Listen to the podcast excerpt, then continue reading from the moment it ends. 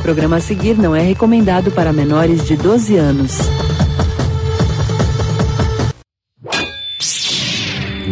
Procedentes dos pontos mais distantes do Brasil, encontram-se na grande sala da discórdia as forças nerds mais poderosas jamais reunidas. Creators fracassados, otakus safados, publici otários, soldados derrotados e talvez mais alguns recalcados. Juntos eles falam groselhas para a humanidade. Tudo isso tomando sorvete algumas vezes. Enquanto isso, na sala da discórdia. Você contou alguém? Sua mãe, Tyrell, qualquer um? Lembra da aranha que morava no arbusto perto da sua janela? Corpo laranja, patas verdes? Você olhou enquanto ela descia a rede no verão. E um dia apareceu um ovo. E o ovo se partiu. O ovo se partiu. E? E cem aranhas saíram de dentro. E comeram a mãe. É, é, é, implantes. Essas memórias são de outra pessoa, da sobrinha do Tyrell.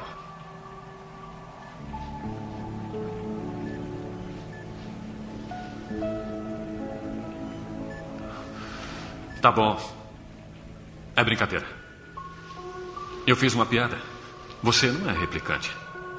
Vá para casa. Tá bom? Não, é sério. Desculpe. Vá para casa.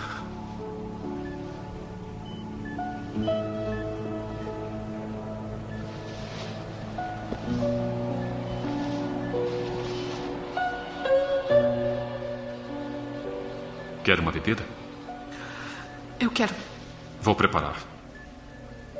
Vou pegar um copo.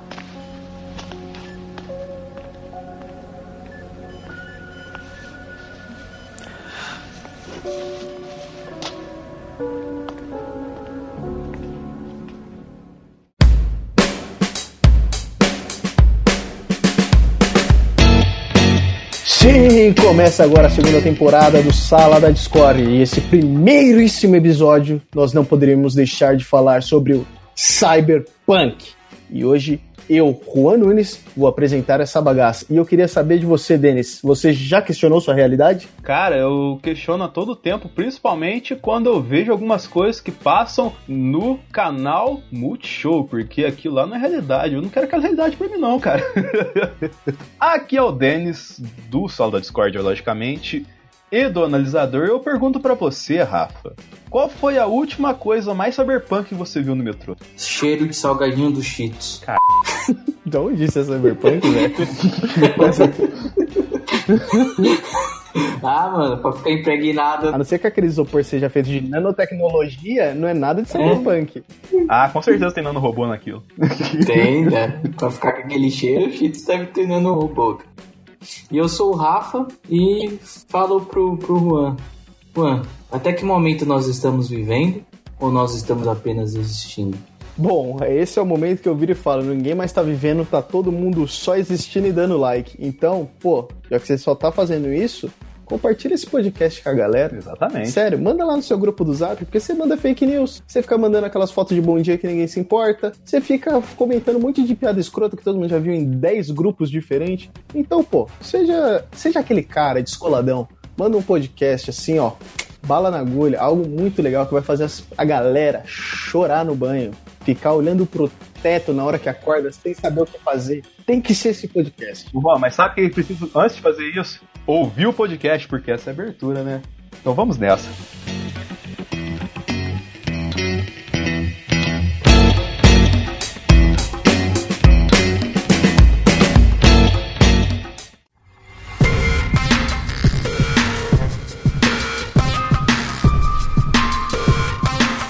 Mas seguinte, galera, continuando que já teve no nosso último programa, caso você não tenha escutado ainda, que a gente fez um grande apanhado sobre o cyberpunk, explicando origem, conceitos, obras e toda aquela coisa didática muito legal que a gente trata vocês como idiotas e pega pela mão para explicar. A gente não vai fazer isso nesse programa, porque a gente sabe que você escutou, que você pelo menos é inteligente o suficiente para saber do que a gente tá falando. Se não for, dá um Google. Basicamente isso. Muito bem. Mas. Vocês vão ver que essa temporada uma ou outra coisa tá, mais, tá diferente. Inclusive não tem mais amarras em mim, como diria o Ultron agora. There's no strange on me. E o pato do Pinóquio também. É, agora eu posso mentir sem meu pa- oh, nariz crescer.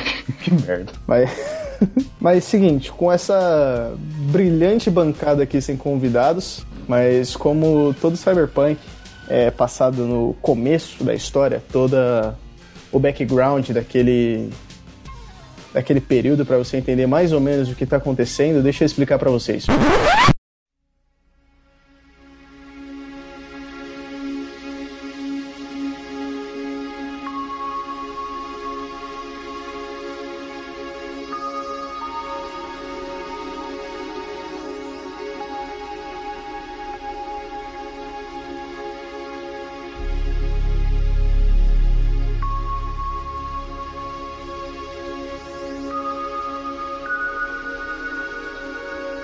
Após anos de uma ditadura petista, comunista e corrupta, com mamadeiras de piroca e doutrinação marxista de ideologia de gênero, igualdade e darwinismo, um novo governo assume após utilização de meios tecnológicos de bolts digitais e acéfalos analógicos. Chegou ao poder prometendo salvar o país com um grupinho do barulho vivendo altas aventuras e voltando atrás enquanto a sociedade é assolada por empresas coletando seus dados sem que saibam. 2019 A Distopia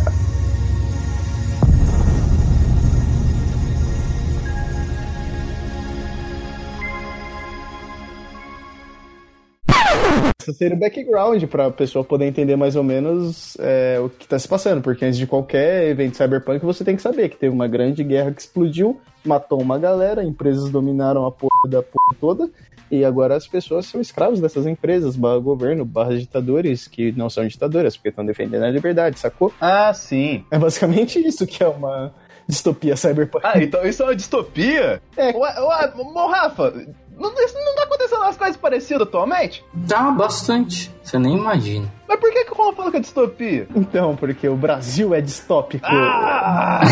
Mas é o seguinte, como o foco desse programa não é o Brasil ser distópico, e sim é a gente levar em consideração se o cyberpunk é relevante ou é exagero, que é, uma- é- é a pergunta que eu trago para essa brilhante bancada, com base em todas as obras que nós vimos. Vocês acham que realmente é de suma relevância tudo aquilo que nos foi apresentado, desde literatura, quadrinhos, cinema, filme, é, cinema, séries, músicas e etc. Toda forma de mídia, de produção artística, de trazer essa visão da tecnologia invadindo as nossas vidas cada vez mais, perdendo cada, cada resquício de liberdade de você pensar por você mesmo sem ser manipulado como uma laranja. Assim, eu já vou começar falando aqui, e eu acredito que o nosso host do dia de hoje tem capacidade, fez isso na montagem de pauta, que este é um tema que tem que ser discutido de duas formas. Uma que é na questão filosófica, na questão é, existencial, e a outra na questão física, na questão de modernidade. Correto? Correto. Então, na questão física e de modernidade, a gente sabe que assim como na Copa do Mundo, que quando foi anunciado, a gente, nossa, daqui quatro anos vai ter uma Copa do Mundo, o Brasil vai ser o melhor país do mundo, a gente achava que não ia acontecer, e de fato aconteceu. Agora o Brasil é o melhor país do mundo, já recebeu uma Copa do Mundo, todo mundo sabe aqui, né? E, e isso aí, mano, pô, hoje é. Aí, ó, a gente tá no, em fevereiro aqui, não, a gente tá em março. Tem até outubro pra acontecer.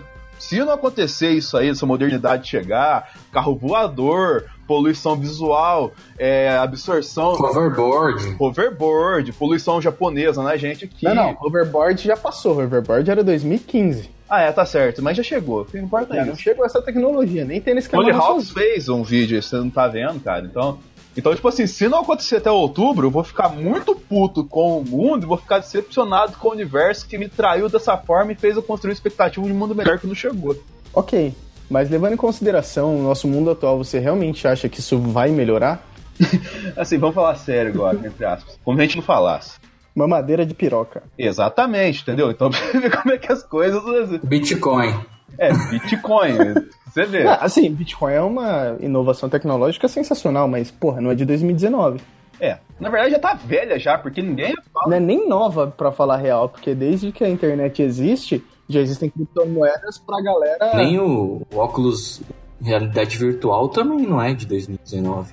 Exatamente. Não, mas, mas, tipo, nada é de agora, só que nada é bom o suficiente pra funcionar agora. Então, tipo, sei lá, nascemos depois de muita coisa da hora e antes de muita coisa da hora. Porque, pô, a gente nunca vai poder lutar numa cruzada, mas a gente nunca vai poder fazer exploração espacial. Exatamente. A gente tá num momento muito maravilhoso que é onde tem os filmes da Marvel. É. Olha que legal. Mas esquecendo todo esse parâmetro. Porque tem os filmes da DC também, que são terríveis. Ah, vai tomar seu c... Depois do trailer de Shazam, vai ser o melhor filme de herói do ano, mas esse não é a pauta. Ah, o Shazam é o Capitão Marvel, por isso que vai ser bom.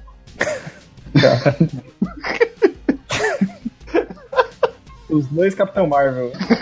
Não, eu ia falar pro, pro Juan, como o Juan é sommelier de Cyberpunk, aí pra quem tá ouvindo, explicar pra ele. Sommelier de Cyberpunk, cara. Isso é maravilhoso. Caralho, eu vou colocar isso no meu LinkedIn agora. Caralho, você vai entrar lá, vai ver, Juan, formação, técnica em comunicação visual, técnica em multimídia, é, graduação tecnológica em design de mídias digitais com sommelier de cyberpunk. Porra, vai ser isso agora. Eu vou me apresentar assim, vai estar escrito no meu cartão de visita agora. E sommelier de Cyberpunk. Sommelier de cyberpunk. É, Juan, explica de novo a pergunta pro Rafa conjecturar em cima. Cyberpunk é relevante ou é exagero? Ao meu ver, e ao conceito que eu tenho de Cyberpunk, eu acho que é um exagero. Mas eu acho que é o caminho que, que as coisas estão seguindo. Porque pelo que eu vejo, pelos filmes, pelo que eu li de Cyberpunk, até mesmo pelo Matrix, é, cada vez mais os humanos estão se tornando máquinas e cada vez mais as máquinas estão se tornando humanos. Então é uma coisa de evolução que cada vez mais nós vamos ter menos sentimentos, enquanto as máquinas vão ser mais vivas. Cara, esse ponto que você citou, eu lembrei agora de um trecho de um filme ruim, mas bom, que eu assisti essa semana, que foi o Alita Anjo de Combate. Que o galanzinho vira e fala pra ela: Você é a pessoa mais humana que eu já conheci. E a mina é um monte de lata, velho. Sacou? Eu queria jogar minha cadeira no cinema. Eu viu? também, eu achei uma bosta, mas, cara, isso é tão bom que, que você pegou tão a minúcia da sacada, que é um futuro que tá, tipo, tão fudido que a pessoa mais humana é, em teoria, uma máquina, por mais que ela seja um cyborg, tem um cérebro de ser humano. Então aí já começa a entrar em outras discussões muito filosóficas, que é o que eu gosto pra caramba do cyberpunk. Aí, ó, só por exemplo, já vai- isso que você citou é um puta do exemplo, a gente fazer uma conjectura aqui. Porque você pega isso, o cara lá tá apaixonado por um robô que é cara de um anime, tá ligado? Isso aqui tá distante da gente. Isso aqui não vai Cara, acontecer não nada. precisa nem Tá ser um robô exatamente disso. Tem nego apaixonado por um PlayStation 4. Exatamente. Eu mesmo amo meio de paixão. Porra, trocaria parentes por ele. Mas não, mas ele tá certo. Mas é, é nesse ponto que é o que eu ainda trago bastante dessa reflexão, que é eu chego e pergunto pra vocês agora. A ficção científica ainda tem espaço no meio disso tudo? Você você diz em que sentido você tem espaço? Você tá falando pra gente imaginar mais as coisas? Não necessariamente imaginar, mas no meio da nossa atualidade contemporânea, do que estamos vivendo, a ficção científica, ela como um conceito de obra de gênero, ela ainda tem espaço no meio de tudo isso para poder competir, para trazer essas reflexões, é, esfregar tipo o espelho da nossa sociedade na realidade dela? Ou já ultrapassamos desse momento? Eu acredito que tem sim, cara. Tem muito, tem muitas obras e filmes também que que que não faz questionar. Por exemplo, a gente pode até citar aquele aquele jogo do ano passado lá do do Detroit Become Human, né? Que a gente dá a vida para as máquinas, mas que momentos elas podem ter o direito de viver, né? Ou até mesmo para o Westworld que também provoca isso, né? A gente cria uma vida, mas será que elas são responsáveis por essa vida também? Inclusive tivemos a discussão disso naquele cast. Uhum. Exatamente. Se você não sabe, temos um podcast exclusivo minuciando todas as partes de Westworld, das duas temporadas, filosofia, tecnologia, inclusive no link do post também temos anexado um infográfico completo para você que assistiu Westworld e não entendeu bulhufas, ou se você assistiu, entendeu e só quer confirmar, um infográfico bonitinho lá no site do zonae.com.br. E também tivemos anexado no programa a presença de uma inteligência artificial conversando com a gente. Então já dá pra gente ter uma conjectura em cima disso. Exato, e trazendo tudo isso, a ficção científica ainda sendo muito relevante na atualidade, nas obras, para as pessoas, esfregar cada vez mais na cara da sociedade que acha que isso, esse conto de fadas não. Conto de fadas não, né? Mas esses contos mirabolantes, extremamente exagerados, não são tão relevantes assim. Eu pergunto para vocês, o cyberpunk, hoje em dia, em pleno 2019, o período que a gente está conectado 24 horas da internet, porque não existe mais a pessoa virar e falar: Não, tô saindo aqui, tchau. Você não sai mais da internet, você não deixa de estar conectado. Isso acabou. Você está eternamente dentro da rede. Então, o cyberpunk nessa atualidade ainda é relevante para poder trazer alguns questionamentos para as pessoas? Assim, é, até voltando à pergunta anterior que você fez, cara, a gente fala, tá falando brincando aqui no geral, assim, entre aspas, cagando regra, mas, cara, foi uma puta pergunta que você fez, cara, perguntando, assim, da, da questão se a gente ainda tem espaço para questionar essa questão do cyberpunk, porque quem assiste, quem acompanha as obras cyberpunk, nota uma coisa que é fundamental, além da estética, se sempre, vamos pôr entre aspas, seguir uma regra do moderno e ao mesmo tempo sujo, moderno e ao mesmo tempo precário, entendeu? Que é a questão filosófica. Por uma boa obra de cyberpunk vai voltar na sua questão filosófica, essa questão de realidade. Eu acho que essa questão, independente do tempo que você falar ou que você questionar sobre o gênero cyberpunk, sempre vai ser uma questão muito interessante a ser discutida, entendeu? Pois muitas das questões assim são mais implícitas e que são muito mais relevantes do que se fazer um puta de um robô assassino com feições que vão estimular sexualmente um homem ou uma mulher, tá ligado? Que é a questão, isso que eu tô vendo na realidade, eu não tô colocado numa realidade simulada aqui, será que eu não tô dentro de uma Matrix, como a gente fala várias vezes? Tem então, o próprio Matrix, Neuromancer, para conversar isso com a gente, o próprio jogador número 1 um, que a gente comentou ano passado também com o Cash. E eu acho que essa questão filosófica, que independente da obra do Cyberpunk, vale pra gente aqui. Será que aquela realidade, de fato, ela é tão fantasiosa assim? O que será que ele é real ou é fantasia? Então, como diriam as letras do Queen, entendeu? O que eu acredito assim que cada vez mais que a gente evolui na tecnologia, a gente tem uma vida também precária. Não quer dizer que se a gente evolui e tem uma melhor tecnologia para avançar em alguns sentidos, a qualidade de vida se torna melhor que a gente está evoluindo muito pro lado do, do, do entretenimento, do prazer, não para muito para saúde. Basicamente, com isso que o Rafa falou, nós viramos aqueles gordinhos na cadeiras do Huawei, porque estamos num futuro distópico, destrui, destruímos o planeta e só nos importamos com ver a telinha que está na nossa frente. Então, tipo, é, é uma questão que dá para trazer aqui, que é o que eu já pego e trago para vocês a questão de filosofias e tecnologias, cara. Olha aí. E perguntar para vocês se as tecnologias realmente mudariam a nossa forma de pensar, ou se elas realmente mudam a nossa forma de pensar conforme a atualidade, conforme o que surge de novo, porque, pô, a gente está em 2019, há 10 anos, quase ninguém tinha um smartphone.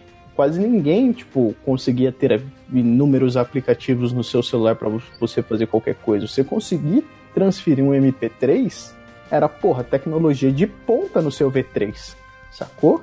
Então, tipo, é uma coisa que trazendo para isso, eu quero perguntar para vocês dois, o que vocês acham disso, Rafa? Bem, a gente eu, eu, sinto que cada vez mais a gente tá meio que impossibilitando a, o caminho do ser humano de, de viver aquela vida plena e, tipo, nascer, viver e morrer.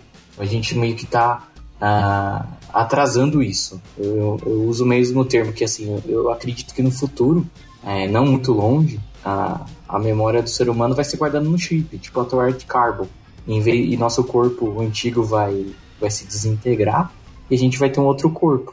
Simbi, é um corpo meio android, assim.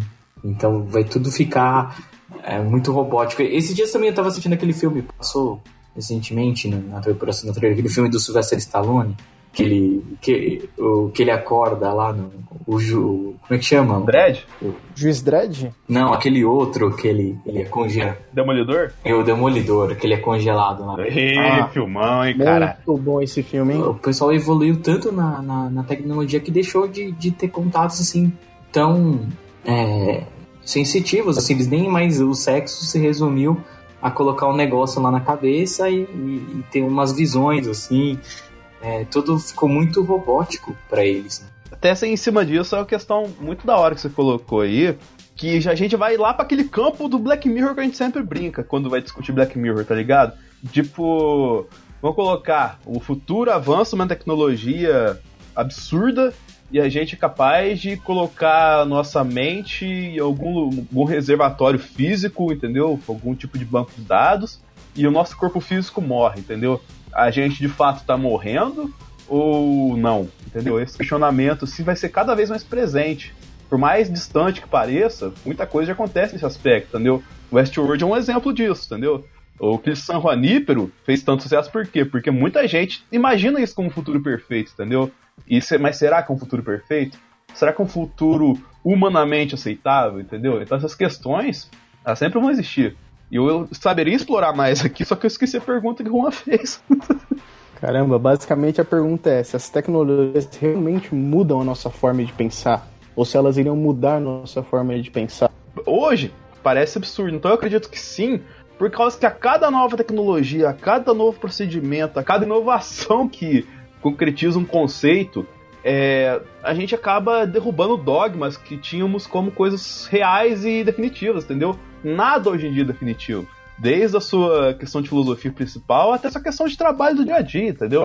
Você tem que estar preparado para um tipo de, de instabilidade, para um tipo de adversidade que vai acontecer, porque sempre acontece. É, zona de conforto não existe hoje, nunca existiu e cada dia mais vai deixar de existir. Por causa que tá todo mundo em metamorfose, assim, cara. Você não tem uma regra que você segue e vai viver a vida inteira com ela, assim. Eu acho que o, Cyberpunk ele trabalha muito nessa questão. Então, muito importante se você pontuar isso, essa questão das filosofias, de dogmas sendo quebrados, de estarmos dando passos e deixando algumas coisas para trás. Eu queria perguntar para vocês que têm visões filosóficas, religiosas e políticas completamente diferentes um do outro. Eu queria saber se a filosofia realmente manteria a moral em uma sociedade assim, seja ela uma filosofia religiosa, uma filosofia moral, algo de caráter, algo que te mantesse assim, do jeito que você é, hum, conseguiria manter a sociedade invólucro a não ser corrompida por essas tais tecnologias, essas mudanças? Ah, é, esse é um ponto muito bom. Eu tenho para mim que a partir do momento em que as pessoas conseguirem aumentar a longevidade de vida, algumas filosofias vão ser muito deixadas para trás, porque você não vai mais ter medo da morte, você não vai mais precisar crer em algo no pós-vida, porque talvez você não tenha mais um pós-vida, porque você pode ter uma vida tecnicamente eterna, não sendo necessariamente você. Então eu acho que conforme isso começar a andar algumas certas passadas mais largas, é, muitas coisas a gente vai começar a deixar de lado, seja tipo religiosa, seja nossa moral da atualidade, porque o que nós temos de moral hoje em dia, de certo e errado, é um acúmulo de coisas que passaram antes da gente, que a gente viu, opa, isso não é tão da hora, mas naquela época podia.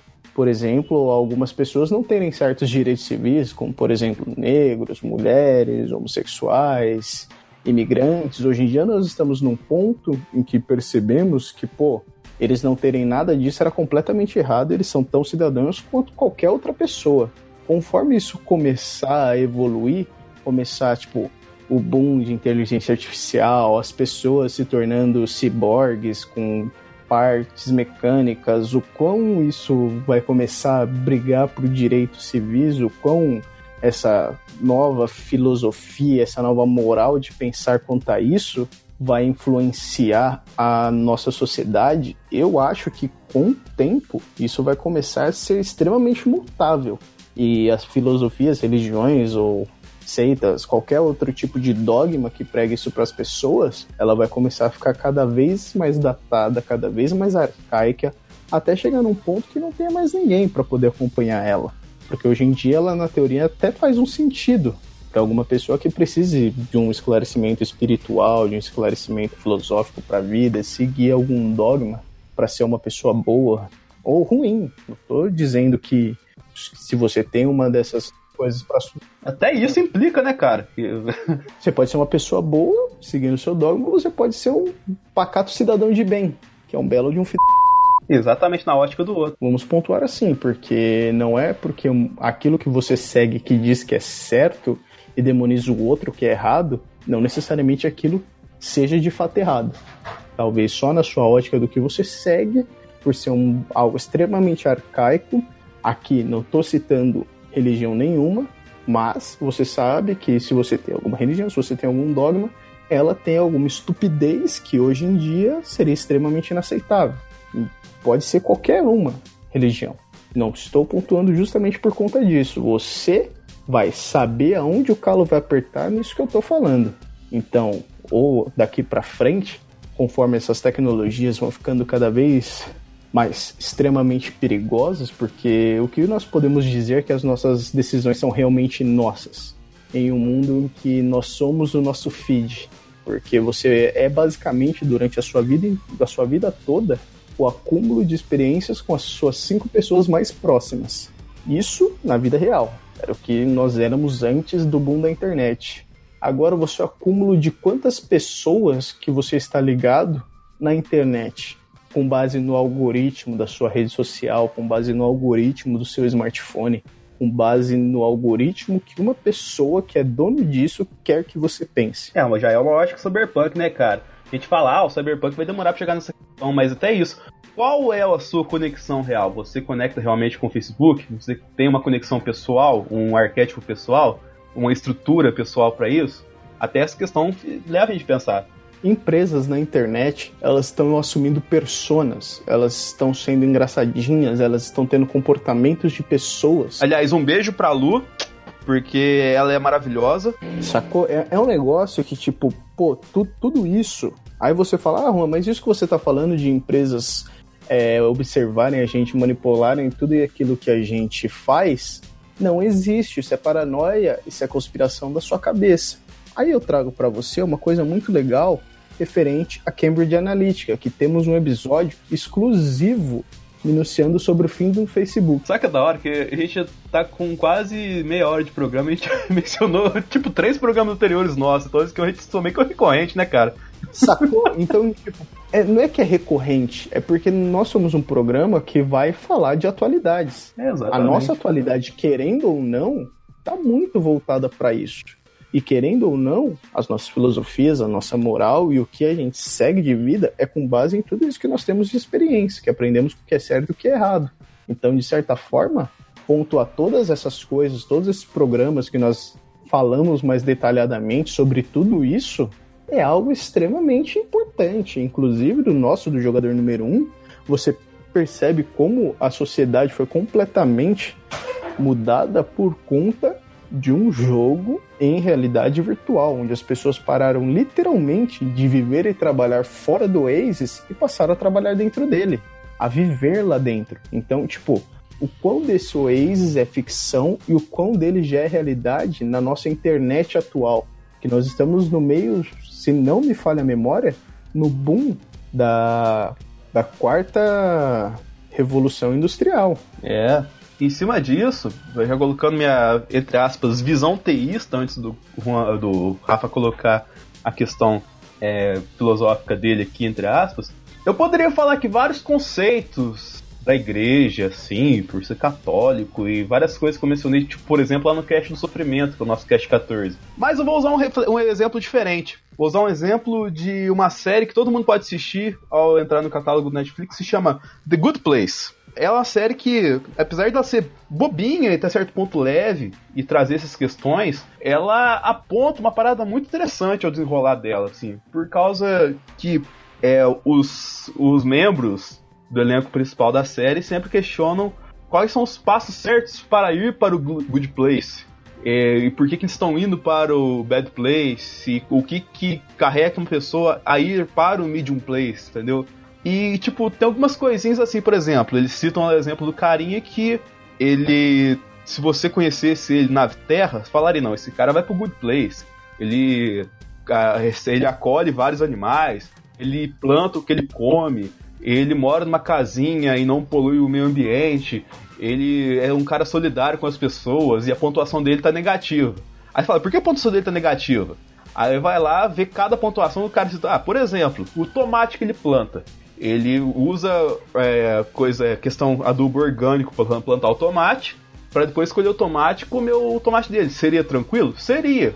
Mas por que, que não é tranquilo? Por causa que na terra que ele joga o adubo, é, passa um lençol freático embaixo. Então, o adubo que ele coloca no tomate contamina o lençol freático e vai contaminar a água que vai é, fazer uma pessoa ficar doente, entendeu? Então, tipo, por mais bom que você seja, alguma atitude que você vai fazer vai sempre atingir a outra pessoa de maneira não é, correta, não satisfatória. Você sempre vai atingir alguma pessoa, por mais que a sua intenção seja boa, você sempre vai ferir uma pessoa, ferir o ego, você vai ferir a personalidade, você vai ferir os princípios básicos, você vai ferir a liberdade da pessoa, mesmo você não querendo ferir essas questões, entendeu?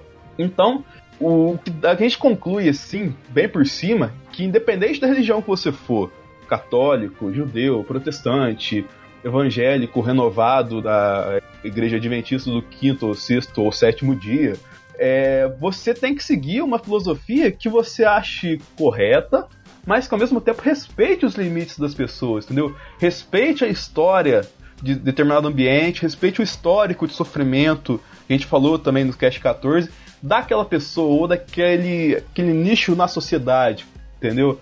É, por exemplo, é, a gente estava gravando esse programa, não, não vou citar a data aqui, mas foi noticiado que no próximo mês o Papa vai abrir os arquivos da Segunda Guerra da Igreja Católica, entendeu?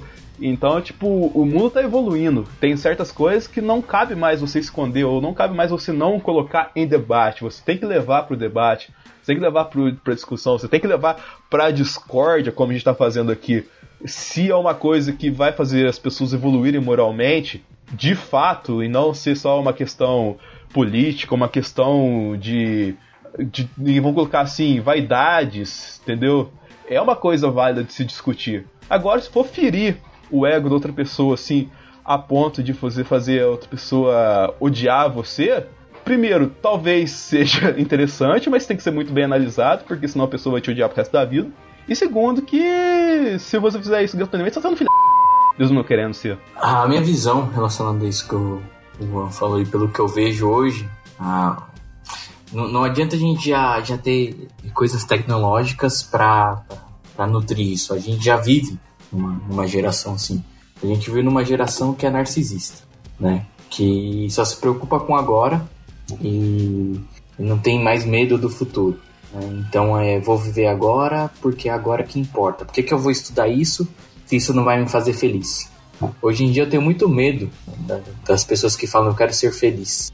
Porque para elas felicidade é o agora, não, não existe futuro. Quando o Marx, o Freud e o Nietzsche mataram Deus, eles meio que tiraram a equação do sacrifício das pessoas. Então, as pessoas não precisam. Antes existia um sacrifício, que o quê? Você fazer um sacrifício na sua vida, porque um dia você esperaria que esse sacrifício fosse recompensado. Então você, faz, você tem toda uma vida de altos e baixos para no final você ir para o paraíso, né?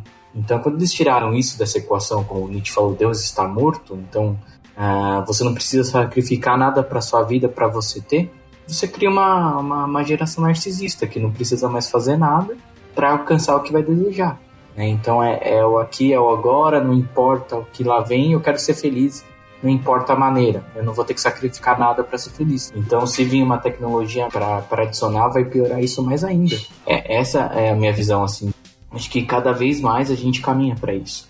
De, de, de, sacrificar algo para se tornar algo maior. Né? Então, eu, eu acredito que independente se vir outra coisa, se vir uma nova tecnologia, a, a geração vai continuar, vai ter a tendência a piorar. Certo. Tá, tá muito bom, cara. Não precisava de convidado mesmo.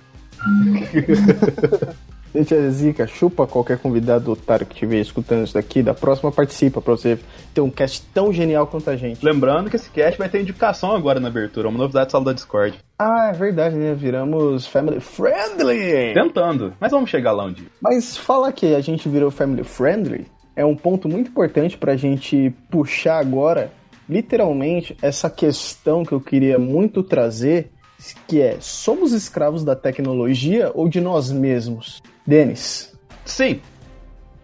Tô zoando. É... Cara, a gente é escravo daquilo que a gente escolhe ser escravo. Por mais que você não aceite isso, que estiver ouvindo, amante da arte do podcast aí, se você escolhe. É, tudo são questões de concessões da liberdade. Cada escolha é uma perda, entendeu? Se você escolhe estar com determinadas pessoas, se você escolhe estar com determinada sociedade, você automaticamente vira refém dela, entendeu? Então você tem que fazer concessões a ela, você tem que entender como é que é o perfil dela, você tem que entender as regras dela, você tem que jogar o jogo dela, entendeu? E uma vez que você tenha que jogar um jogo, você tá refém de regras. Uma vez que você é refém de regras, você é refém da sociedade. Querendo você ou não. Mesmo que você diga, ah, aqui eu tenho uma puta liberdade nesse lugar que eu tô. Eu posso ir e vir fazer o que eu quiser. Não, você não pode fazer isso, porque dependendo do dia você vai acordar com uma p uma enxaqueca, mas ainda podendo ficar em pé, você vai ter que pegar, atravessar três condução e chegar no serviço. Então, tipo, se você foi refém desse serviço, entendeu? Então, se você acaba sendo refém da sociedade que você está. Se você quiser virar um ermitão e não ter acesso à tecnologia, logicamente você não tem que se preocupar com isso. Mas você vai ter que sofrer com os ônus de ser um ermitão, entendeu? Então, independente da sociedade que você for escolher, e isso é uma questão muito existencial, dessa questão, vamos sei lá, você quer viver numa vila, entendeu? Que é uma comunidade autossustentável que planta e faz cocô na sua própria batata, como Matt Damon em Marte, então você vai ter que fazer essa concessão, entendeu? Independente da sociedade, você tem que ceder alguma coisa. Aí que vem a ideia do sacrifício que eu falei, cara. As pessoas não querem ceder mais nada, elas querem ser felizes do jeito que elas estão. Elas não querem, elas não vão ter que abrir mão. Porque por isso que a gente vê que muitas pessoas não querem ter filhos. Porque vai deixar de ir no barzinho no final de semana com os amigos para assistir o jogo do Timão. Mas não tá errado. Não, mas isso que, que a gente vê que o futuro vai ser cada vez mais pessoas mais velhas e menos pessoas jovens. Porque o ser humano, ele, é, isso que eu, é isso que eu acabei de falar, ele quer viver no agora. Aí o Denis falou. Cara, mas é importante. Falou isso das escolhas. Tem que acabar com o jovem. Tem que acabar o jovem. Mas, mas isso que o ser, o ser humano acredita que ele é dono de, de, de todas as escolhas. Mas assim, a, a gente só vive as escolhas dos caminhos que a gente escolhe. A gente nunca vai sofrer as, as frustrações, as felicidades do caminho que a gente nunca escolheu. A gente só tem um pequenos vilumes de, ah, e se eu escolher esse, esse caminho, sabe? A gente nunca, uh, nunca tem um poder totalmente da escolha. A gente é muito pautada pelas crenças e pela educação que a gente teve, quando na verdade é 1% da, totalmente da escolha que a gente tem em toda a nossa vida de fazer alguma coisa. Isso que é muito louco, né, cara? É, então é uma coisa que eu, que eu falar. É, no, o Neo, no Matrix, ele nunca foi escolhido. É. Ele escolheu, ele escolheu ser escolhido. Sim, basicamente foi isso. O que o Morpheus fala. Vai chegar um momento que você vai entender a diferença entre saber o caminho e trilhar o caminho. Ei, caraca. E é verdade, cara, que assim, por mais que a gente esteja falando aqui, você tem que sempre ter aquela consideração. Cara, eu tô cedendo a várias coisas aqui, mas será que eu tô no lugar certo? Será que isso aqui é o caminho certo que tem que seguir? Será que eu não estou sendo enganado, estou sendo exposto a uma realidade que não é a minha de verdade palpável, assim? Que é a questão, por exemplo, que a gente falou no jogador número 1, que a gente fala, por exemplo, nos contos do Philip K. Dick, sim, Cyberpunk, que explora muito isso de realidades artificiais, entendeu? Será que, é por mais, vamos colocar, é, abstrato que isso pareça, isso é uma coisa do nosso dia a dia, entendeu? É, vamos colocar o, a realidade abstrata, que é a realidade tecnológica, assim, ela é colocada de, desse modo bizarro, para que a gente tenha essa leitura, que a gente tenha essa desconexão do que a gente está é, seguindo, o que a gente está fazendo ali. É, a gente está seguindo isso porque é a única saída de verdade, é o caminho que eu tenho que seguir porque não tem outro caminho para seguir, ou é por causa que eu fiz várias concessões que me levou até este ponto, entendeu? É questão do real e da fantasia, entendeu? Você vive no real ou você vive na fantasia?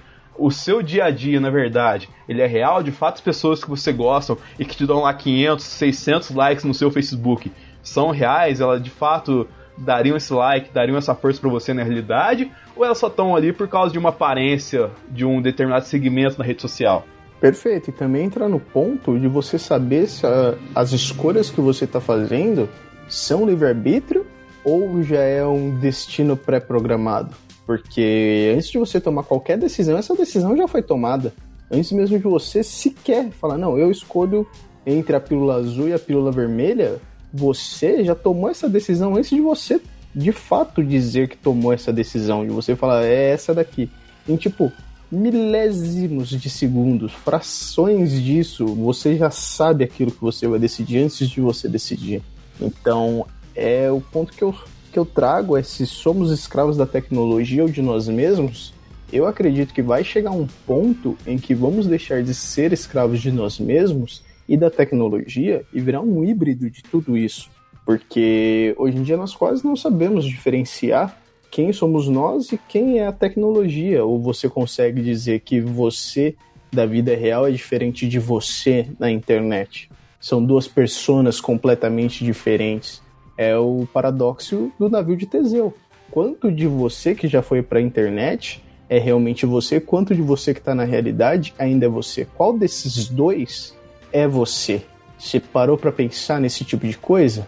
É claro que não, porque você é um egoísta de merda que não para pra pensar nessas coisas, só tá pensando em tirar aquela selfie, postar no Instagram e estrupar de like pro crush te ver. Exatamente. A gente sabe disso.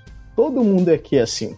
Então, cara, é tipo uma questão que eu trago que no Cyberpunk, por mais de você ter esse high-tech, low-life, é você olhar nessa perspectiva do ser humano, de você tentar entender a cabeça do protagonista, você tentar entender o cerne do ser humano, porque pode passar o que for, o ser humano ainda vai continuar sendo o ser humano. E a única coisa que ele quer fazer é tentar se matar a qualquer custo ou acabar com o ambiente à volta dele pelo benefício próprio. E é isso que boa parte dessas obras exploram de cabo a rabo. Então, na minha visão, essa questão nós somos escravos de nós mesmos e da tecnologia. Até que vai chegar um momento que seremos escravos das duas coisas juntas. Tudo culmina num ponto só, né, cara? Exato. E quando você chegar a, a esse ponto que você se deparar que você já está escravo do seu smartphone, da hora que você acorda, a primeira coisa que você faz antes de abrir o olho é pegar para ver se tem alguma notificação e antes de dormir é conferir todas as suas redes sociais que você passou o dia inteiro conferindo se tem alguma coisa antes de você dormir.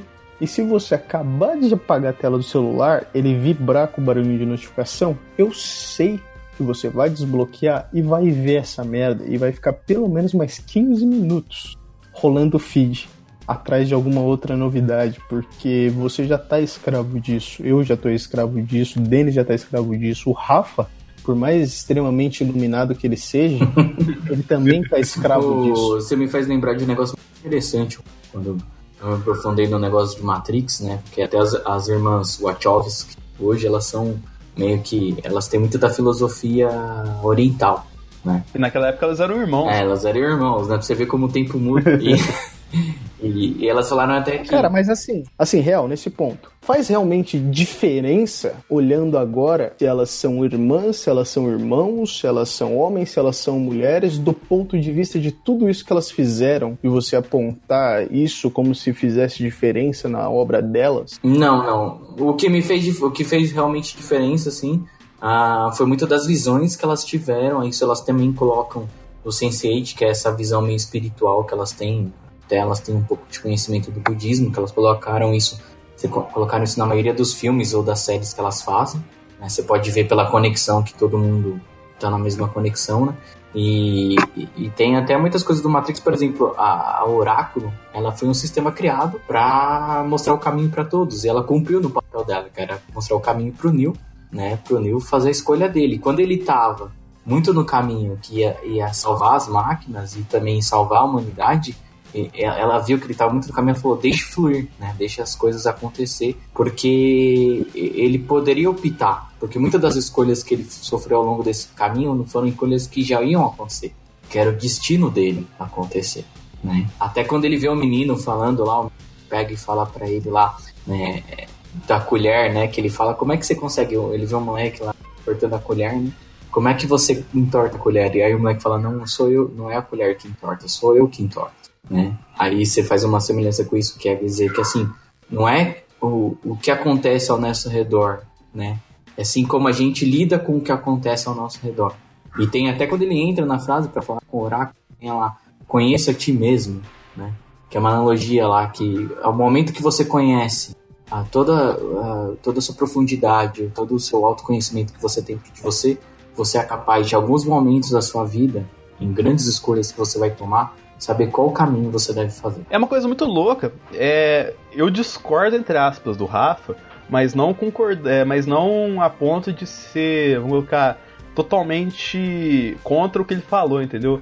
Porque eu acho que tem influência sim, mas não pelo fato de. Ó, já vou colocar isso aqui antes para que alguém de, de, de coisa de ideologia de gênero venha aqui criticar a gente. Não tô falando que os irmãos Wachowski são melhores que as irmãs Wachowski ou vice-versa, tá ligado? Tem que deixar isso bem colocado aqui. Mas eu acho que é irrelevante sim, porque talvez a evolução que eles tiveram, ou que elas tiveram, que não começou como eles e terminou como elas, desde o Matrix até chegar no desfecho de Sense8, é uma coisa que vamos colocar que talvez eles começassem como irmãos Wachowski lá no Matrix, ou então se eles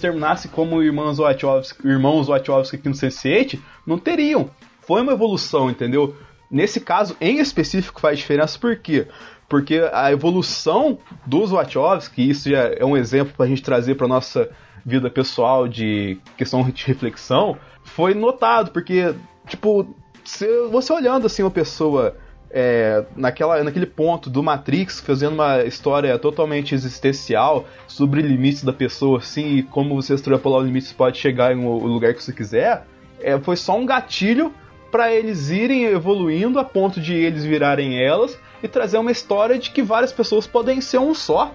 Entendeu? Você viu como é que é louco? Como é que é f... da evolução, cara? Que da hora que é. Tipo assim, você. É, isso é uma coisa que acontece muito em sétima arte a evolução do artista, que o artista que eu falo aqui é o diretor, é produtor, e muito pouco vão colocar o artista, ator propriamente dito, entendeu? Que tá muito autoral, cara, na obra deles ali. Por mais que as pessoas ah, isso aqui é bom, isso aqui é ruim e tal assim, mas a evolução pessoal dos Wachowski, ou das Wachowski agora, é muito pessoal ali e é uma coisa que a gente tem que levar pra vida da gente.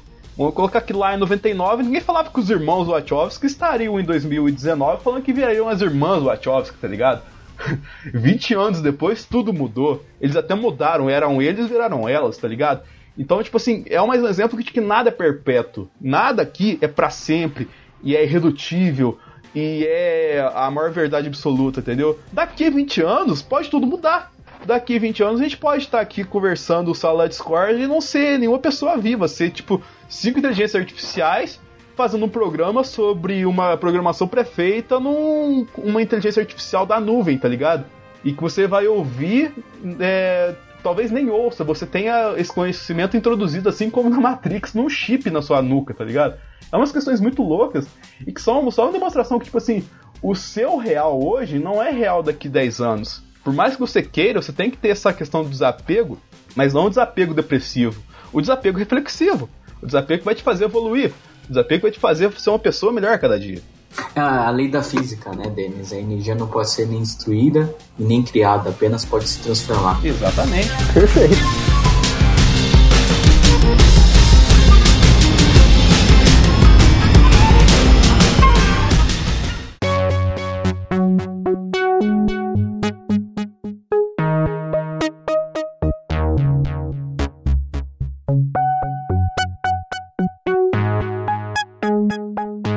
Essas falas brilhantes de pontuarmos essa evolução de escravidão, de filosofias, de tudo mais, eu gostaria de saber de vocês.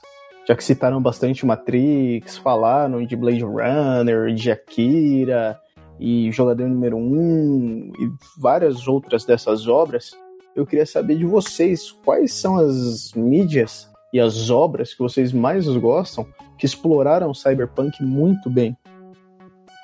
Eu vou lá rapidinho, porque pra mim, tipo assim, cyberpunk, assim, eu não sou um puta fã, mas não odeio também, tá ligado? Eu gosto, mas não é meu gênero favorito, assim, entendeu? Tanto que eu não procuro estudar e procurar novas obras, assim, as, as obras sempre chegam a mim, entendeu? De um jeito ou de outro, sempre chegam.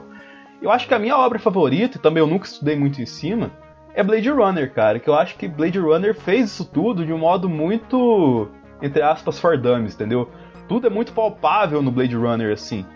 Ele é sujo, ele é existencial, ele é aquela questão, tipo assim, do ser humano que, que é cada vez mais ser artificial e a inteligência artificial que é cada vez ser mais ser humano, entendeu?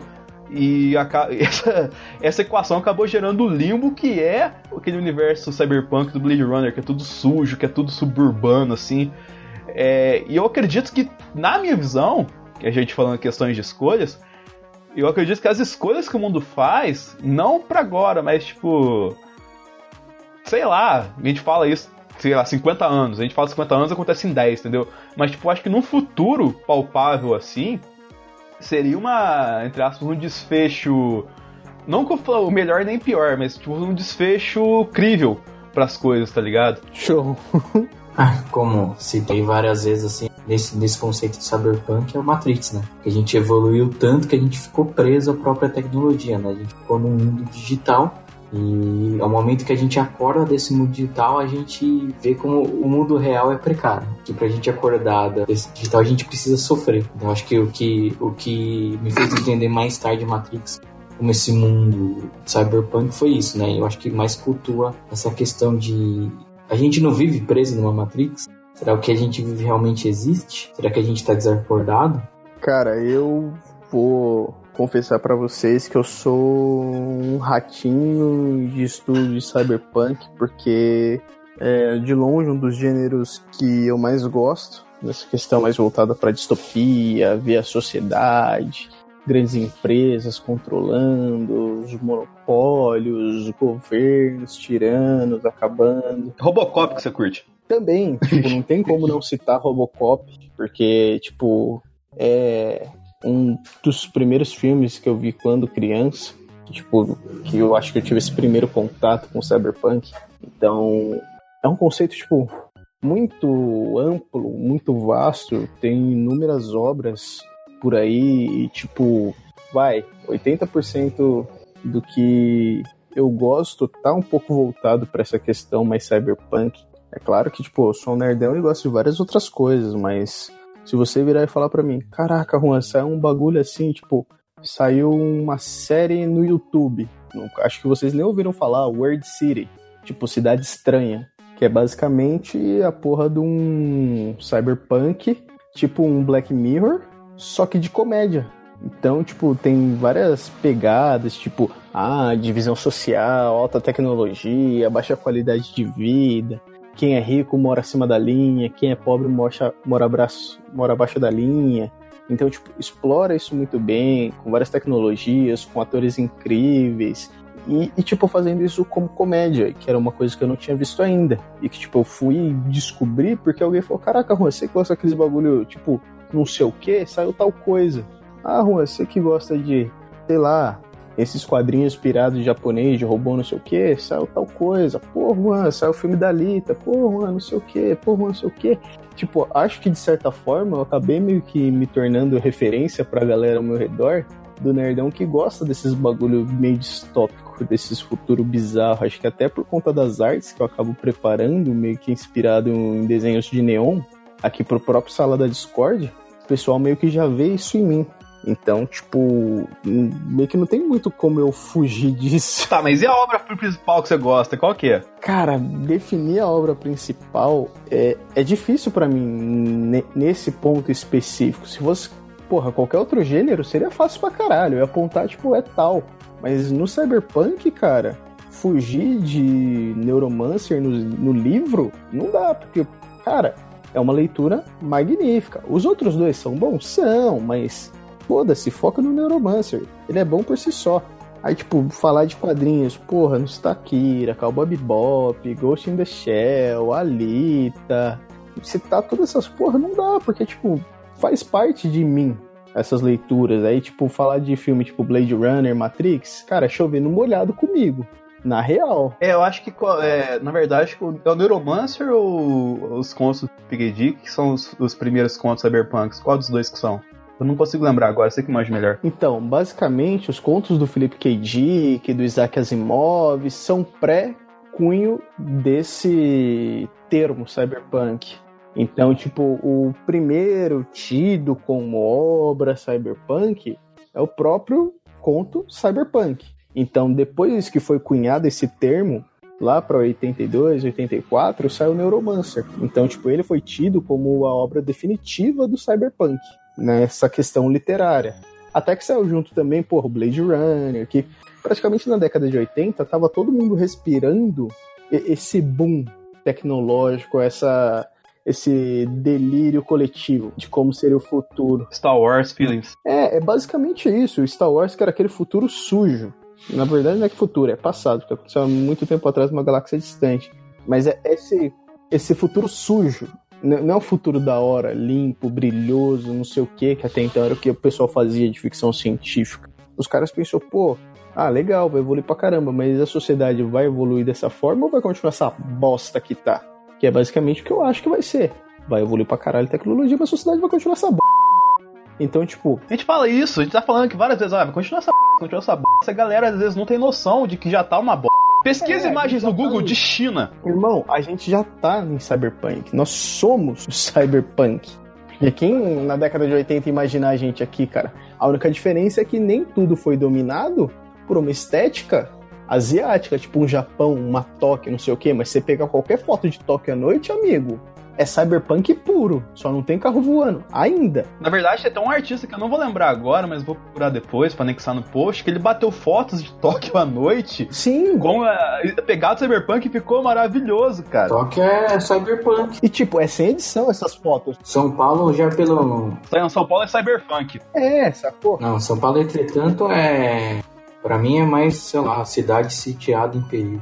Mas que eu tava falando, a China, cara, pega, pesquisa no Google aí, tipo assim, baixa China, baixa China, ou então China miserável, China pobre, tá ligado? Essa China que ninguém mostra geralmente é muito a cara, tipo, a parte baixa do jogador número 1, um, a parte baixa do Alito, tá ligado? É igualzinho, cara. Não cara. precisa ir longe, cara. É só você olhar aqui em São Paulo, ali a parte, porra, do Murumbi, e da favela do lado, que eu não lembro o nome agora, cara. É, é tipo muito essa divisão da linha, que geralmente tem muito em Cyberpunk, de dividir a sociedade numa linha, em que quem tá acima da linha vive de um jeito, foda pra caralho, quem tá abaixo da linha vive de tal forma. Isso que eu tô falando, nessa série World City do YouTube, eles mostram muito bem isso, que para você passar de um lado pro outro, pra, da linha, você tem que ter uma razão. Isso é muito conceito dos filmes do Neil Bloquem, do Distrito 9. Sim, porra, Distrito do... 9 é cyberpunk pra caralho.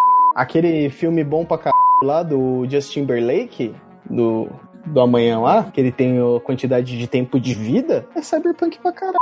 Então, tipo, tem, tem muita obra que é cyberpunk que você não sabe que é, que você não consegue ligar muitas vezes o termo, porque ele é um gênero que consegue ficar tão diluído em outros que passa desapercebido. Por exemplo, a série Mr. Robot. Tipo, eu, quando eu fui a, a analisar ela, eu falei, cuzão, tipo, minha série favorita de todos os tempos, que é Mr. Robot, ela é completamente cyberpunk. Que é um grupo de hackers à margem da sociedade querendo derrubar um conglomerado que tem o monopólio do planeta e de todas as contas bancárias da galera. E o herói é o Fred Mercury, cara. Que é mais cyberpunk isso? Exato, exato. Então, quando essa merda cai, que o planeta praticamente se fode, e o governo começa a praticamente sitiar a cidade, você tem tudo ali. Você tem, pô, alta tecnologia, a baixa qualidade de vida e as pessoas à margem da sociedade querendo lutar contra tudo isso. Então é um é um negócio tipo que é mais ou menos a origem de como seria uma distopia cyberpunk. Eles estão meio explicando como é que partiu do ponto A, que é o que nós estamos vivendo agora, até chegar naquela sociedade que a gente achou que, porra, isso nunca vai acontecer. Ele praticamente faz o beabá, o passo a passo quanto a isso. E a gente não precisa ir tão longe na ficção. Aqui no Brasil, nós já temos isso, cara. Pessoas que, cara, estão sendo é, manipuladas pela própria tecnologia, pelo seu feed, pelo que você recebe no WhatsApp, pelas fake news. Tô lendo um livro muito bom que é Pós-Verdade, Deixa eu pegar aqui pra poder ler o nome dessa merda certo, porque o nome é gigantesco. Olha lá bem. Que é Pós-Verdade, a nova guerra contra os fatos em tempos de fake news. Cara, o Matthew Dancona, ele faz tipo, um trabalho absurdo explicando toda essa questão desse conceito de pós-verdade, da tecnologia, como que a disseminação de fake news foi feita. Aí ele cita a eleição do Trump, ele explica sobre o Brexit lá na Inglaterra, ele fala uma porrada de coisa. Se ele tivesse esperado mais um pouquinho para lançar, as eleições presidenciais do Brasil entrariam fácil como capítulo. Até porque o Brasil é cyberpunk, tá ok? Como, como chama mesmo o livro? Pós-verdade, a nova guerra contra os fatos em tempos de fake news. É um meu, é um título gigantesco. A gente vai deixar anexado aí no link. Tipo, porra, bonitinho para você comprar ele na Amazon de forma legal. Mas se você é cyberpunk, você manja das internet, você vai saber como encontrar ele, porque é 2019 eu não tenho que te ensinar como baixar torrent, né, amigo? É, na verdade, isso aí também é uma crítica que a gente tem que fazer à sociedade aqui, ó. Nego aqui tá tudo esperando aí pra sair no Netflix, e o cacete aí, tudo aí. Na, na, 10 anos atrás tava tudo lá no Torrent, lá, baixando RMVB de anime lá pra ver Ghost in the Shell. E hoje em dia os caras esperam sair no Netflix. Que porra de preguiça é essa, cara? Vamos correr atrás do, link magnético aí, caramba! É o que o Cyberpunk faz, cara. Ele te prende de uma forma em que você não consegue ver além daquilo que eles querem que você veja. É basicamente o Big Brother, sacou? 1984 todo, todo aquele conceito de você estar tá sendo vigiado 24 horas por dia, tudo que você fizer poderá ser usado contra você no tribunal.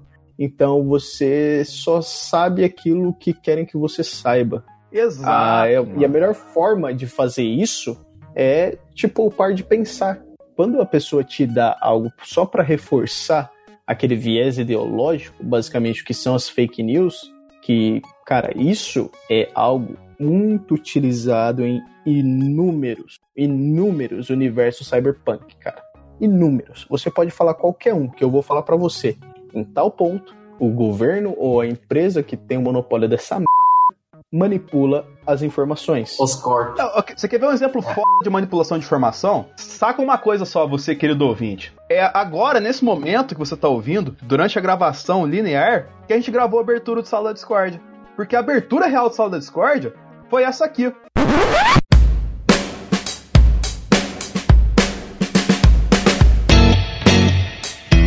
Ah, cadê o convidado? A gente precisa dar convidado. Não tem convidado. É isso. Tá. Então vamos começar aí, Juan. Você que comanda essa vez, sim, você tá ligado que a nova temporada você tem que fazer uma coisa especial e antes do último bloco é o momento do jabá. Então você que manda aí, eu sou só. P de coisa especial, cara. Se você tá escutando isso, você tem que saber que você não é especial, então você não merece coisas especiais. E assim começa a sala da Discord, a temporada 2019, ouvinte. Hoje, por exemplo, é o Juan comandando o programa. É, mas você já me atravessou fazendo tudo isso daqui, né? Então, assim fica difícil. Já começou a gravação. Quem tá, o, o ouvinte já está ouvindo este programa maravilhoso. Porque estamos na temporada nova, com vários fatores novos. Assim como o que? O Cyberpunk, né, Juan? Cara, é, é, sério que essa foi, tipo, o melhor gancho que você podia jogar pra mim? Na moral. Puta. É, é. Você não podia ter jogado essa daí pro Craig aí, ó. Craig respondeu. Nossa senhora. Não, o Craig só falou uma coisa. Now recording. Exatamente. Então, é basicamente isso que o Craig é. Ele é o Cyberpunk no seu mais é, como eu posso dizer, profundo cerne da coisa, porque Cyberpunk nada mais é que estar sendo vigiados pelo governo, pelas empresas e basicamente tudo isso na recording. Então hoje nós vamos falar de Cyberpunk e algumas nuances que o Juan vai definir, não é? É sério que essa vai ser mesmo a abertura do bagulho? Ué, ah, vamos assim, vamos, vamos lá. É, é. Vai se reclamar. Agora vai ser desse topo, jeito. Topo, topo, topo, ah, topo. Como dizia o, o falecido Guinness, topo. Assim, entre copiar o Nerdcast na abertura e fazer uma prova do Enem.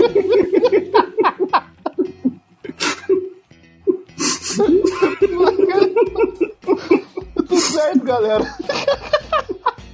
É sério mesmo? Sim. Que cara. E eu vi que esse vai ser um daqueles que eu vou tomar bronca porque eu não vou compartilhar com ninguém, mas vamos lá. é, é, esse é, é, totalmente reformulado. Esse daí. Coisas novos, sei lá. Que... Vai, vai, começa logo. Você sacou, cara? Que bizarro. A galera tá achando que a gente tá gravando isso aqui lá no começo e a gente tá gravando lá pro final. E esse é o ponto, que a gente simplesmente pode usar da manipulação de informação e a magia da edição e fazermos a narrativa que nós quiser. Ficou horrível isso aqui, cara. Quando você faz certo, você consegue manipular a informação porque você já consegue tomar decisões quanto a isso. E cara, tem um vídeo muito sensacional, mas muito sensacional do Cadê a Chave, da Nilce e do Leão. Esses caras são que eles fizeram tipo um clube do livro Eu vi, cara, maravilhoso.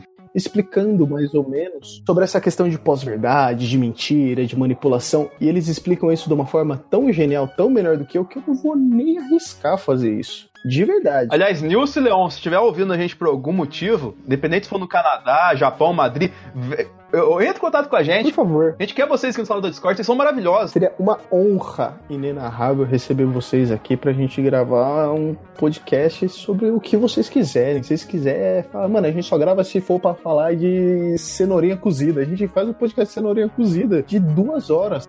O Exatamente. que vocês quiserem, cara. Da Nilce colocando fogo no Canadá lá, a gente vai fazer também. Meu Deus, vocês estão muito em 2077 já, cara. E a gente ainda é em 2019. 2019? Você tá sendo positivista.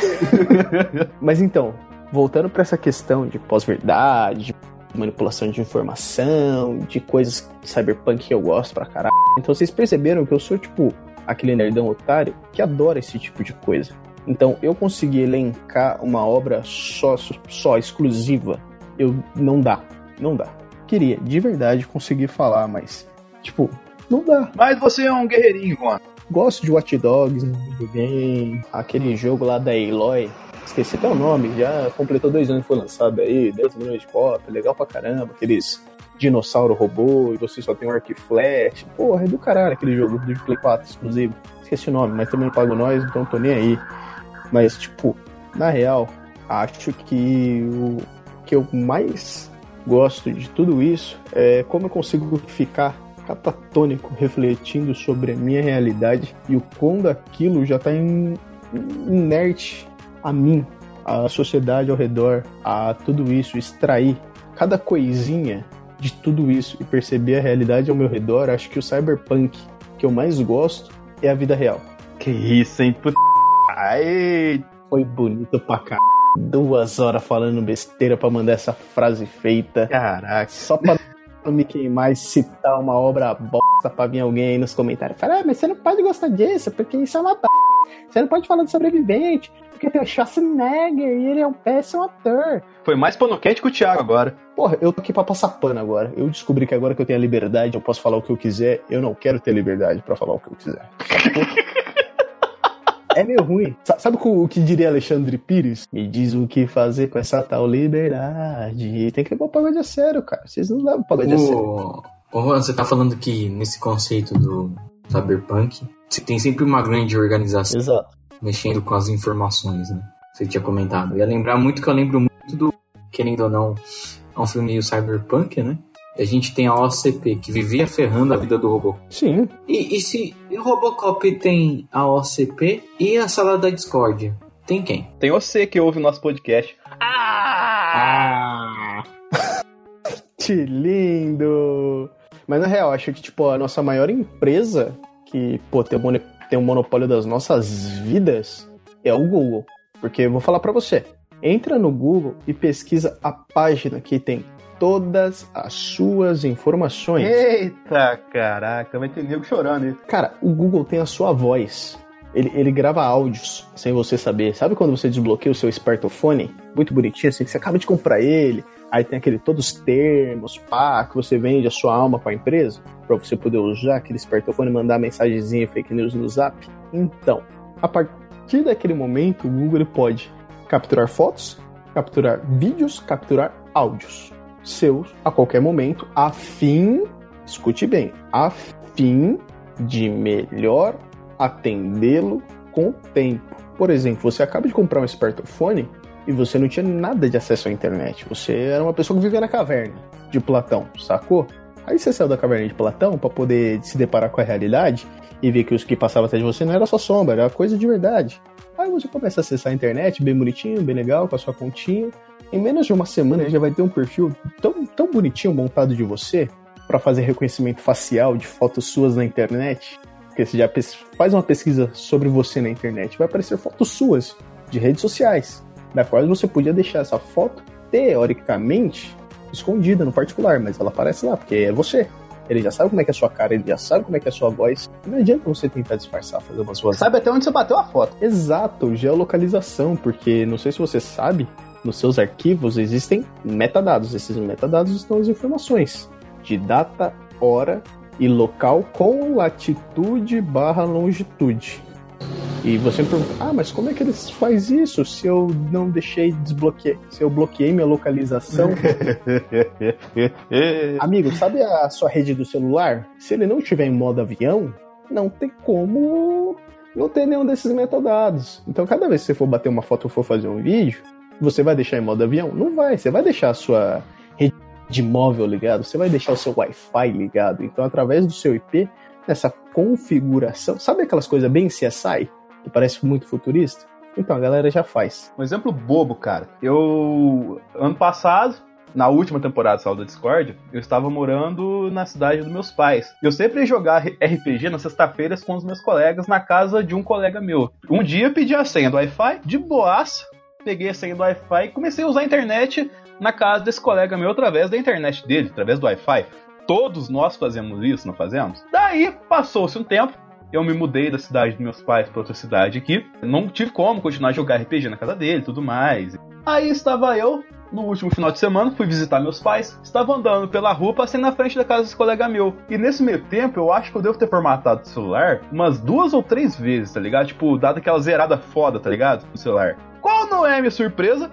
Quando eu passo na frente da casa do colega meu, e ele já pega automaticamente o sinal do Wi-Fi e conecta. Então, tipo assim, ele guardou a senha do Wi-Fi não no meu celular, mas sim na conta do Google.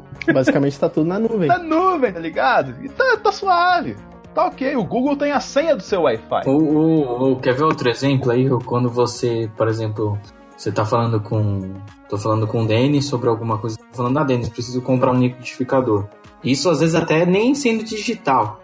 Às vezes até assim no real aqui. E de repente eu entro na internet e vem vários Ah, e isso chama Kumbuka Gate. A galera do B9 já fez o programa explorando. É, mas isso é muito É verdade. Cara, você fala qualquer coisa com a tela ligada, você dentro do aplicativo do Instagram, vou falar pra você. A próxima vez que você entrar no Instagram, você rolar o feed, essa merda vai estar lá. Exatamente. É isso, eu vou falar aqui, ó. Vamos falar sobre. Vou falar, falar sobre camisetas geeks. Vamos ver se aparece. Hum.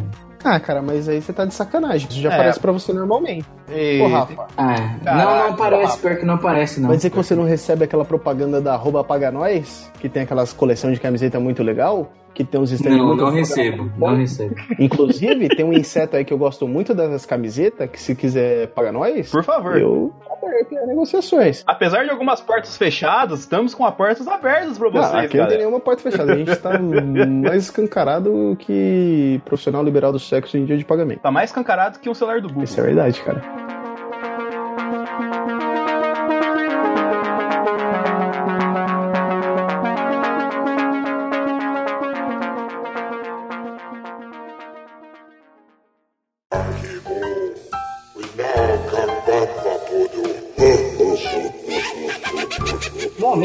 Do jabá. Mas então, com tudo isso já dito, antes de irmos pro último bloco, eu queria dar o último recadinho da semana. Eu queria chamar você, Denis. Vem pra cá! Oi, estamos chegando, cheio de alegria. Pipa do vovô não sou. É, galera, seguinte: o Sala da Discord vai ter muita novidade de verdade este ano. Você tá ouvindo uma dessas, que é uma série de podcasts, entendeu? Um especial no programa anterior, dentro dos pequenos Discords, que era o arquivo dele. Vai ser genial. Exatamente. Você tá escutando, você já sabe o que foi genial. Porque eu não brinco em serviço. Com E o certeza. Denis também não. Exatamente. O Rafa talvez, porque ele é muito espiritualizado. Então ele sabe que o que importa é o pós-vida, não agora. É isso aí. Ele já entendeu isso no programa. Ele já fez o sacrifício dele, que é aguentar a gente. Então ele tá ligado que vai dar tudo certo lá na frente. Juan, Oi. Ai, cara.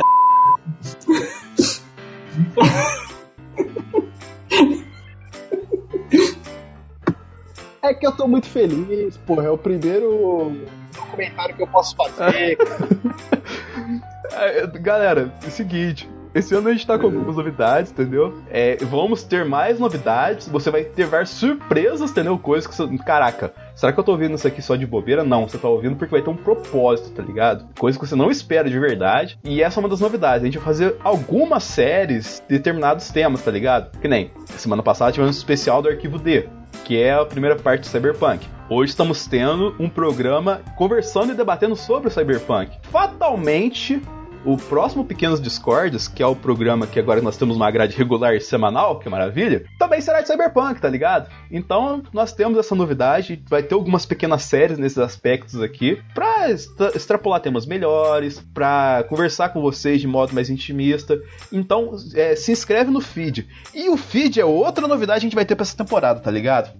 Porque o salo da Discord é aberto a novidades. Ele abraça novidade como se fosse um pedaço de bomba de, de doce de leite. Porque é isso que no Cyberpunk, a grande filosofia do Cyberpunk é essa: você abraçar a bomba de doce de leite e comer como se fosse a última coisa do universo, entendeu? Nós abraçamos o Spotify. E o salo da Discord possui dois feeds. O feed que tá lá no Zona E e o feed do Spotify. Mas pergunta, ah, qual que é a diferença de um feed pro outro? De conteúdo, fundamentalmente, nenhuma. Porém, quem acompanha a gente no Spotify vai ter um privilégio. Inicialmente, o privilégio é da noite de segunda para terça-feira, por volta de meia-noite, meia-noite e pouquinho, o saldo da Discord já está disponível para vocês. O que, que, você achou dessa novidade, Juan? Não que você vai escutar isso antes de dormir, né? Mas se você quiser... Maravilhoso. É. Então, Maravilhoso. então tá vamos dançar tudo novo. Então, tipo assim, a gente tem dois feeds. O que tá o feed USD, se você procurar no agregador de podcasts, é o do Zona E. Se você procurar o. Vamos colocar o feed é, vai ter o logo do nosso diferente estilizado, que é um logo. Diferente não, o nosso Discord é inferno. Para de é, o nosso, di o nosso Discord é Inferno. E dá privilégio a quem nos acompanha nessa plataforma nova, que você pode acelerar o cast, mas não faça isso, que é o Spotify, tá ligado? Porque se você acelerar, eu que já falo rápido, você não vai conseguir entender nada disso do que eu tô falando numa velocidade em 1.5. Exatamente. Sacou? Romarinho! Não faça isso. Ou faça também, manda em você. Faça ou não faça, tentativa não há. Nem você manda em você, quem manda em você é o Mark Zuckerberg. Exatamente. Então, sei lá. Zuckerberg mandar você fazer, você faz. É, sacou? Querendo ou não, você vai fazer. Além disso, se você quiser entrar em contato com a gente, logicamente tem o e-mail, mas eu hoje vou focar numa coisinha especial, porque nós temos um Twitter e nós temos um Instagram. E nós vamos dar atenções especiais ao Twitter e ao Instagram nessa temporada, entendeu? Não vamos ficar, manda e-mail pra gente, porque, na moral, cara, quem que usa e-mail hoje em dia? A não ser pra trabalho. Nem trabalho, hoje em dia o povo tá usando Trello, WhatsApp e tal assim. Então vamos pra redes sociais, tá ligado? Alguma coisa, alguma novidade, alguma dúvida que você queira apresentar pra gente, chega lá no nosso Instagram, chega lá no nosso Twitter lá, chama no inbox, conversa com a gente e troca ideia com a gente, tá ligado? E é, vai ser o nosso principal canal de. Já, eu mudei agora isso. O nosso principal canal de comunicação esse ano vai ser o Twitter e principalmente o Instagram. Vocês estão fechados comigo, né, Rafa? Juan? Top, por que não? Top. Se eu falar que não, vai cortar na edição? Vai. Então eu tô. É, o Cyberpunk atuando. É, cara, e no mais, logo, logo vão surgir mais coisinhas aí, mas eu gostaria de deixar espaço para novidades de Rafa e Juan. Mas teremos programas incríveis por aí. Se não for incrível, você pode continuar mandando mensagem para mim no Instagram me xingando. Vocês já fazem isso de qualquer jeito? Só manda lá, fala, porra, aquele programa que você fez tá uma merda. Eu amo você, hater, porque você é a única pessoa que escuta todos os programas para me esculachar. eu acho isso do c... De verdade. Hater, ó, você mora no meu coração. S2 coraçãozinho. O, nosso, o nome da nossa fanbase vai ser Haters. Haterzinhos. Haters. Haters. Vai ser isso o nome do, da nossa fanbase. Porque tem o. Os seguimores. Os nossos vai ser os seguiódios. Ponto. Ponto. Acabei de batizar a nossa fanbase, que nem existe, mas fosse seguidores. Vai ser muito do caralho. Eu, eu vou, vou postar é, vários stories no Instagram falando Olá, segui ódios. Vai ser desse jeito agora, porque. Vai ser que nem o seu IGTV do, do CCXP, né? Porque eu vou explicar uma coisa: o amor pode construir pontes, mas somente o ódio cria bombas atômicas. Caralho! Depois dessa, eu quero o recado do Rafa. Bem, uh, eu tô com um boletim nerd também aí, gravando podcast. Então, de 15 dias a gente tem podcast novo aí né? E também, se tudo der certo, tem outro projeto também vindo aí, fora do. Uh. Fora do, do meio nerd. Que isso, hein? Se é fora do meio nerd, já sei que vai fracassar. Desculpa falar. É, se, não, se falar de sacanagem, talvez não.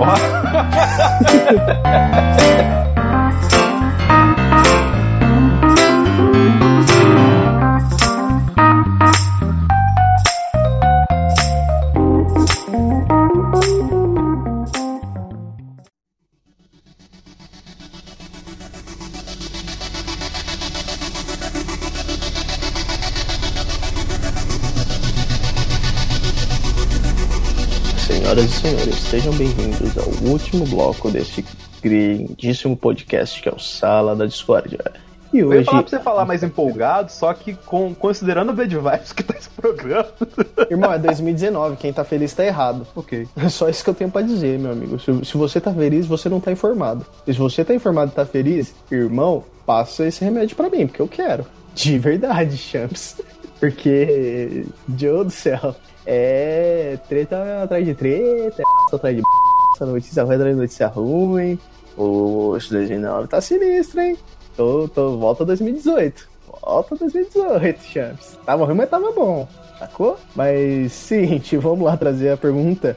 A última perguntinha do programa, antes da gente soltar um spoiler do que vai ser o nosso próximo programa, que a gente já falou que vai ser sobre Cyberpunk, que estamos fazendo um especial muito original de Cyberpunk. Porque como se ninguém nunca tivesse falado isso na podosfera. Pior que não, cara, é difícil achar podcast Cyberpunk, na moral. Caralho, sério? Aham, eu fui procurar pra semana. Tão, tão na vanguarda. Chupa mundo, chupa Nerdcast, nem vocês fizeram essa E fizeram só um especial de 3 horas cada um sobre Cyberpunk. verdade. Eu amo Nerdcast RPG Cyberpunk. tu é babaca, cara. O Zob era f... demais, mano. A gente fala mal porque nós é fã. Porque se nós não fosse fã, É, exatamente. Se, eu- se eu não ficasse lá escutando todos os programas do cara pra hatear depois, eu não falaria deles, eu não escutaria eles. Então, por isso que a gente valoriza os nossos haters. Ou os Como nossos diria o Jovem. Nerd, pau no c dos prejudicados. Prejudicados, Exatamente. Agora, como diria nosso presidente, as minorias que se dobrem perante as maiorias. E. Agora eu vou parafrasear Bolsonaro. A torta e a direita, tá ok? Eu tô aqui pra isso. Não existem mais amarras em mim, tá ok? E mulher não tem que falar nada não. Por isso que a minha esposa aprendeu Libras. A gente tem uma censura ainda pra esse podcast, tá ligado? Para as crianças poderem ouvir também. Certas coisas a gente tem que. Qual universo cyberpunk você iria querer vir? Denis. Ah. Muito difícil, hein, mano. Pô, o universo cyberpunk que eu queria ir. Eu ia falar do Blade Runner, mas eu com certeza não seria. Tem uma questão que eu lembra, levantar aqui antes da gente explorar essa pergunta, que é a seguinte. Uma vez Robert Kirkman disse que no The Walking Dead, quando a pessoa se imagina dentro do The Walking Dead, se imagina no Rick, num Daryl, no, numa Andrea. E na verdade, no The Walking Dead, todo mundo seria George Constanza. que basicamente você ia morrer nos primeiros 5 minutos do apocalipse zumbi. Partindo desse pressuposto que, por mais que a gente queira ah, um universo cyberpunk maravilhoso, igual de Blade Runner, com poluição visual, mas eu sendo um cara rico, você ia ser um merda que ia estar lá embaixo ali, independente do que você fosse fazer, entendeu? Considerando a vida que você leva hoje. Se você for rico é diferente, mas isso vai ter dinheiro pra bancar o contrário. Considerando que tá todo mundo ferrado, todo mundo sem futuro no cyberpunk, vai no Blade Runner mesmo, que pelo menos tem aquela holograma do- da Ana de Armas lá que é gostosa pra caramba. Mas esse daí é só em 2049. Até lá, vai demorar pra ver a Ana de Armas peladinha. Mas, não, não mas tem a, tem a coisa, Rachel também aqui, que dá um calma. Mas a Rachel é só pra quem é, não pra quem quer, você tá ligado, né? Deixa eu sonhar, rapaz. Não, tudo bem, só que eu, eu não vou expor aqui minhas teorias sobre Blade Runner, que foi esclarecido em 2049, mas segue o baile aí. Rafa, pra qual desses milhares de universos cyberpunks da cultura pop você gostaria de ir? Rafa, Não, eu ouvi. Ouvi. Calma, calma, eu ouvi. Tô- você tá chorando, né? cara? Não, eu tô apenas pensando aqui que, que inúmeros universos existem. Cara, um, um- um- um universo que eu gostava, mas acho que seria muito difícil de me- a viver assim. Que eu sempre gostei desde pequeno era o, era o Cyberpunk Robocop. Aquela Detroit toda suja, parecendo São Paulo. Eu acho que eu já ia me sentir em casa. Muito bem. E tu, Juan? Bom, pra mim, de verdade, acho que eu iria amar e parar no Cyberpunk de Akira. Porque é dos futuros fudido que tá menos fudido. Aliás, esse tem um prazo maior pra acontecer, né? Que é 2020. 2020 nada, já, já é agora, né? 157 dias antes das Olimpíadas. É, mas é 2020, eu ando Olimpíada. Vamos, vamos colocar que o fator base é a Olimpíada, tá ligado? Então, se ano que vem não tiver uma, uma geleca. uma geleca robótica destruindo o estádio da abertura da Olimpíada, então deu errado. Caralho, pra você ver, né? Isso a gente vai comentar em outro podcast. Que o Japão previu que ia as Olimpíadas, né? E vai ter pra caralho. Mas isso vai ficar para o próximo podcast de Sala da Discord que sai semana que vem nesse feed. Se você sai Acabou? escutando no futuro, este programa já saiu, então dê play nele já. Aê.